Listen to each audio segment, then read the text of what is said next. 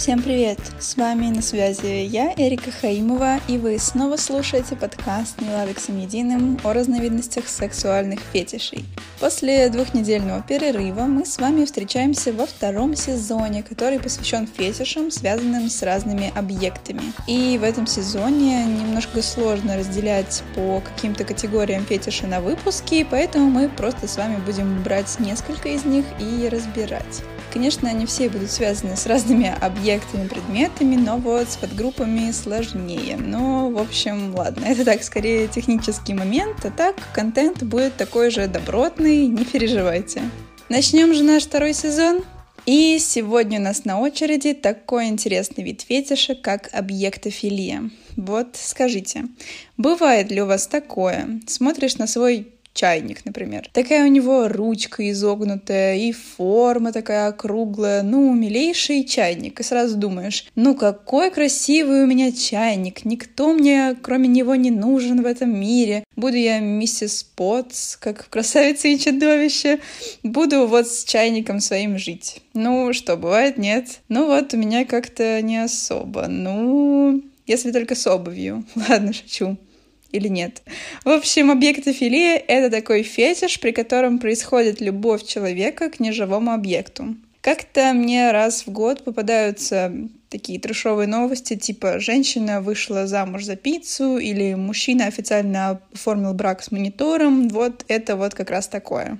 Люди с таким влечением могут испытывать сильное чувство любви и привязанности к определенным предметам. Это не обязательно вообще предметы мебели, могут быть и довольно крупные объекты, например, здания или вот как в случае с пиццей еда. В общем, спектр этого фетиша достаточно обширен и может включать вообще что угодно неживое биологически. Объектофилия стала набирать популярность в 2000-х годах, но началось все немного раньше.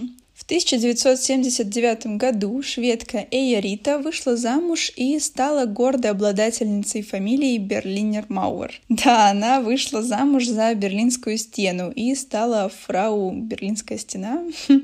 Такой случай вообще стал первым громким событием в мире объектофилии. Раньше как-то этому всему не придавали огласки, что ли. Ну вот, Эя Рита увидела Берлинскую стену в 7 лет по телевизору и влюбилась окончательно и бесповоротно. Я, кстати, спрашивали, почему, например, не китайская стена, на что она ответила, что предпочитает более тонких, и к тому же ее муж намного сексуальнее. Ну, на основе этого можно сделать вывод, кстати, что она идентифицировала стену мужского пола, что тоже любопытно. На их свадьбу она наняла аниматора, чтобы тот произнес клятву за стену. Конечно, тут стоит сказать, что эти браки не являются официальными вообще. Они скорее самопровозглашенные, но я думаю, вы это и так все поняли. Брак Эи и Берлинской стены длился не так уж долго. К сожалению или к счастью, в 1991 году она овдовела из-за всех известных нам событий, а в 2015 году Эи Рита умерла сама. Но мы к ней еще вернемся. Следующая фанатка достопримечательностей – моя тезка Эрика в девичестве Лабри. Была простой американской военнослужащей, пока у нее не случился роман с настоящим французом или француженкой, а именно с Эйфелевой башней. В 2008 году Эрика провела брачную церемонию и стала Эрикой Латур Эйфель.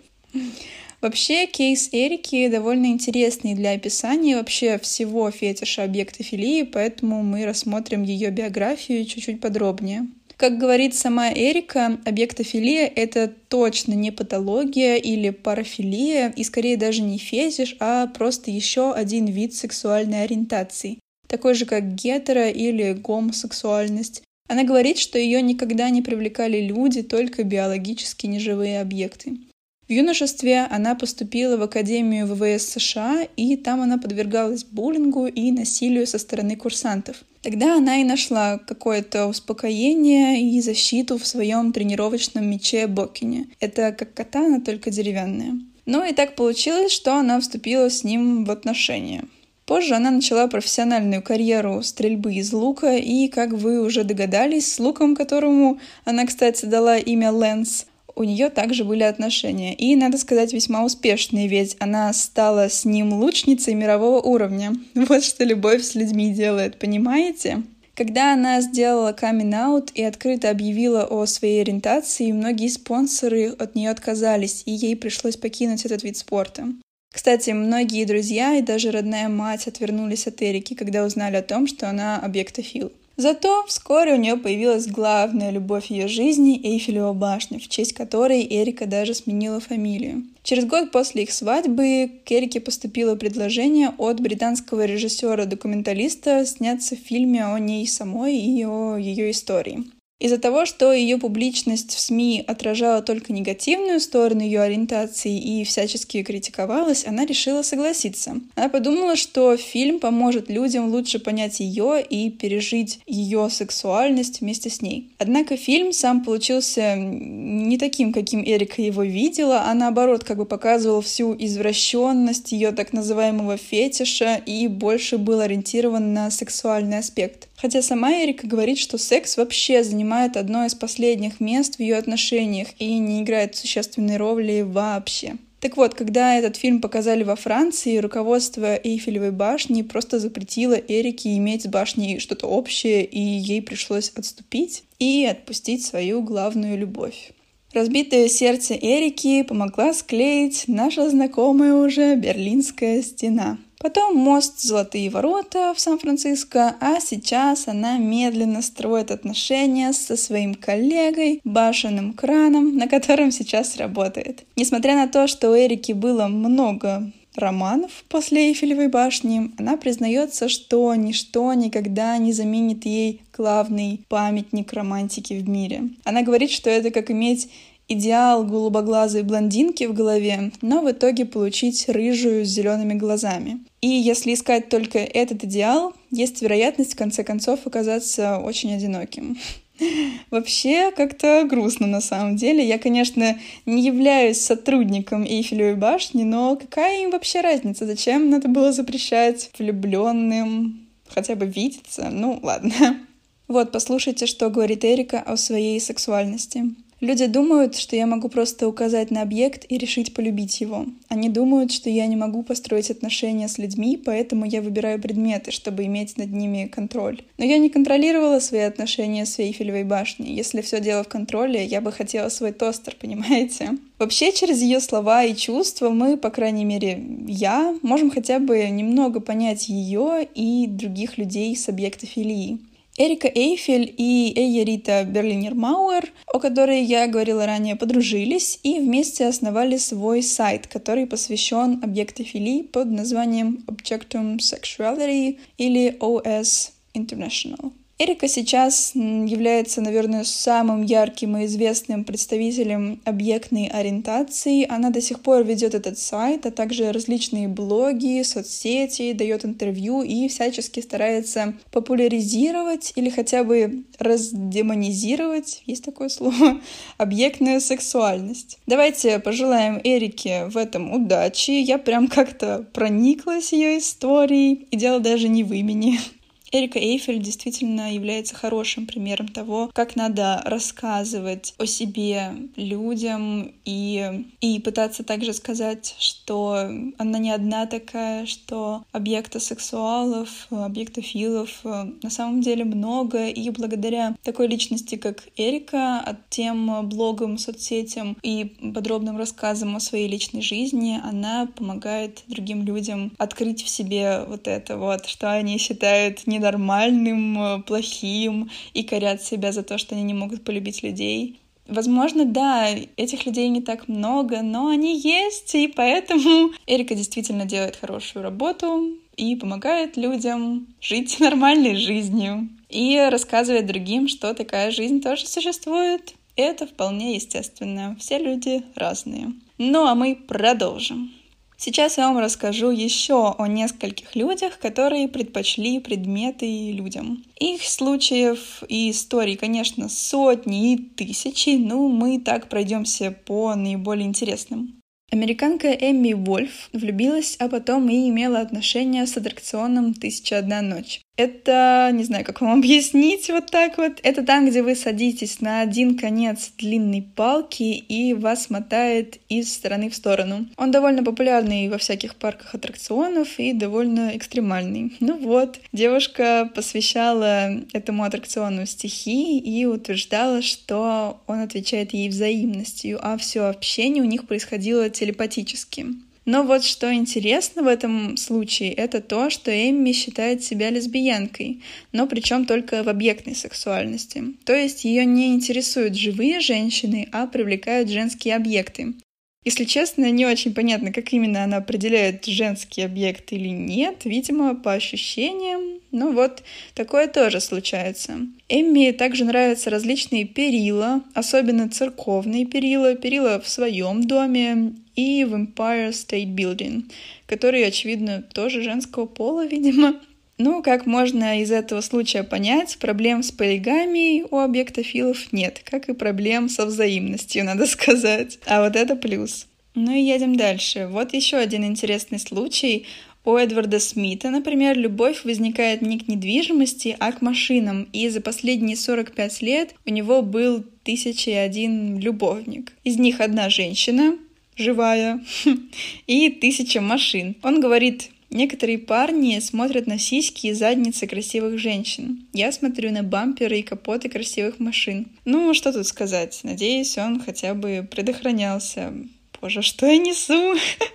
ну вот, Забудем. Среди его партнеров были как вполне обычные машины, так и ягуары, и мустанги, и даже боевые вертолеты. Но уже в возрасте 62 лет он решил пустить корни и остепенился с одной своей старой знакомой, Ванилой, в девичестве Volkswagen Beetle, который он купил 30 лет назад. Ну, тут я его могу понять. Volkswagen Beetle — это как раз та машина, с которой бы я тоже остепенилась, будучи объектофилом. А вот англичанка Аманда Уиттекер, будучи 30-летней незамужней дамой, влюбилась в иностранку, да еще и какую, в американку, коренную жительницу Нью-Йорка по имени Либби. Кто такая Либби? А вот, догадайтесь. Она высокая, знаменитая, у нее есть корона, и она немножечко синяя. Да, Аманда запала на статую свободы. В одном из своих интервью она сказала, что Либи — это любовь всей ее жизни, и та чувствует то же самое. У Аманды стоит внушительная такая копия Либи у нее дома, и она сменила официально фамилию на Либерти. Однако она не осталась верна своей супруге и позже закрутила роман с Люстрой. Что ж, между ними явно проскочила искра.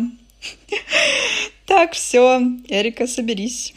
Отношения с Леби у Аманды не сложились из-за расстояния, но Аманда говорит, что они остались друзьями. А вот к люстрам и другим осветительным приборам у нее отдельное влечение. Ее дом похож на такой антикварный магазин люстр, где под одним потолком висит порядка 10 люстр и столько же, наверное, стоит еще на полу. Она покупает их в плохом состоянии, отполировывает, реставрирует и наслаждается видом. Недавно вот после просмотра фильма «Красавица и чудовище» Аманда обзавелась канделябром по имени Люмьер. Ну вот, такие дела. В своем телеграм-канале, кстати, я выложила фотографию гостиной Аманды. Выглядит, кстати, она очень даже мило. Ну и другие фотографии, например, тот самый аттракцион, который я не смогла объяснить, «Тысяча одна ночь». И другие персонажи из выпуска там тоже есть. Ссылка на канал в описании под выпуском. Ну вот, кстати, в культуре тоже могут встречаться случаи объектофилии, так что не думайте, что это только такие извращенные 40-60-летние люди. Мой любимый пример — это персонаж сериала «Как я встретила вашу маму», архитектор Тед Мосби, который питал нежнейшие чувства к зданию Empire State Building, который он ласково называл Эмпи. Ну и, конечно, нельзя не вспомнить Планктона из Спанч Боба и его отношения с компьютером Карен. Вот, ну мы вот так по верхам прошлись по примерам этой самой объектофилии. Конечно, есть и люди, которых возбуждают как тетрисы, так и пожарные гидранты, но суть, в общем-то, одна и та же, сменяются только объекты. Ну а теперь хочется затронуть некоторые психологические моменты. Если вам, например, так же, как и мне, интересно, есть ли секс у объектофилов, давайте обратимся к главному мануалу объектной сексуальности, к сайту Эрики Эйфель Objectum Sexuality International. Эрика говорит, что спрашивать у объектофилов, занимаются ли они сексом, это все равно, что спросить у обычной пары, есть ли в их жизни интим. Понятно, что у большинства есть секс, но в некоторых случаях, как и в любых любовных отношениях, собственно, секс не всегда присутствует по какой-либо личной причине. В чем разница между интимностью объекта сексуалов и мастурбацией? Естественно, казалось бы, нет никакой разницы, потому что мы не способны любить неживые объекты. А близость объекта сексуалов, как утверждает Эрика, это не инструментальная манипуляция ради собственного удовлетворения. То есть, как в случае, когда человек использует какой-либо предмет как средство достижения цели. Для объекта сексуала их личное внимание сосредоточено на объекте, который они любят. То есть э, они воспринимают объект как живой и тоже стараются доставить ему удовольствие, а не используют его для личных целей, чтобы удовлетворить себя. То есть тут скорее речь о взаимности.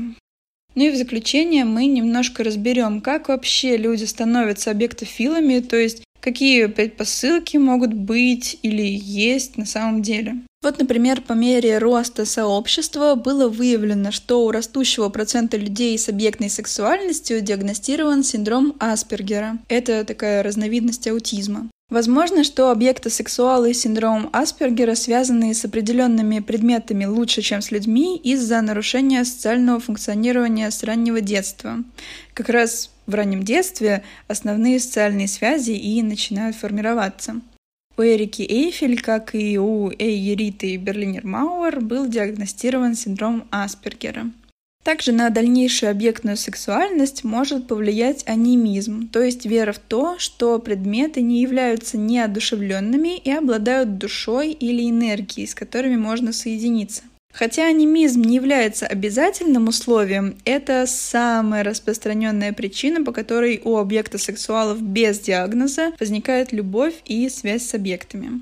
Ну и объектная сексуальность часто связывается с синестезией. Синестезия — это единство чувственного восприятия через разные органы чувств. То есть э, то есть, если объяснить попонятнее, как, э, как будто для кого-то синий цвет может пахнуть малиной, а понедельник красный и не очень приятный на вкус. Буква L матовая и желтая, а буква А, например, глянцевая и черная. В общем, вы поняли. Одним из недавних открытий, обнаруженных в результате исследований, является то, что многие люди с объектной сексуальностью как раз обладают вот этим перекрестным сенсорным восприятием. Ну и да, пора заканчивать этот выпуск. Сегодня мы с вами погрузились глубоко и полностью в мир объекта филов, объекта сексуалов, называйте как хотите, и узнали, а может быть даже и поняли их немного лучше. Надеюсь, вам понравился этот выпуск, и вы будете дальше с удовольствием погружаться в мир фетишей со мной. Подписывайтесь, ставьте оценки и не забудьте посмотреть мой телеграм-канал в описании. Ну вот, вроде все. С вами на связи была я, Эрика, не Эйфель, но Хаимова и подкаст «Не латексом единым». Услышимся через неделю в новом выпуске. Пока-пока!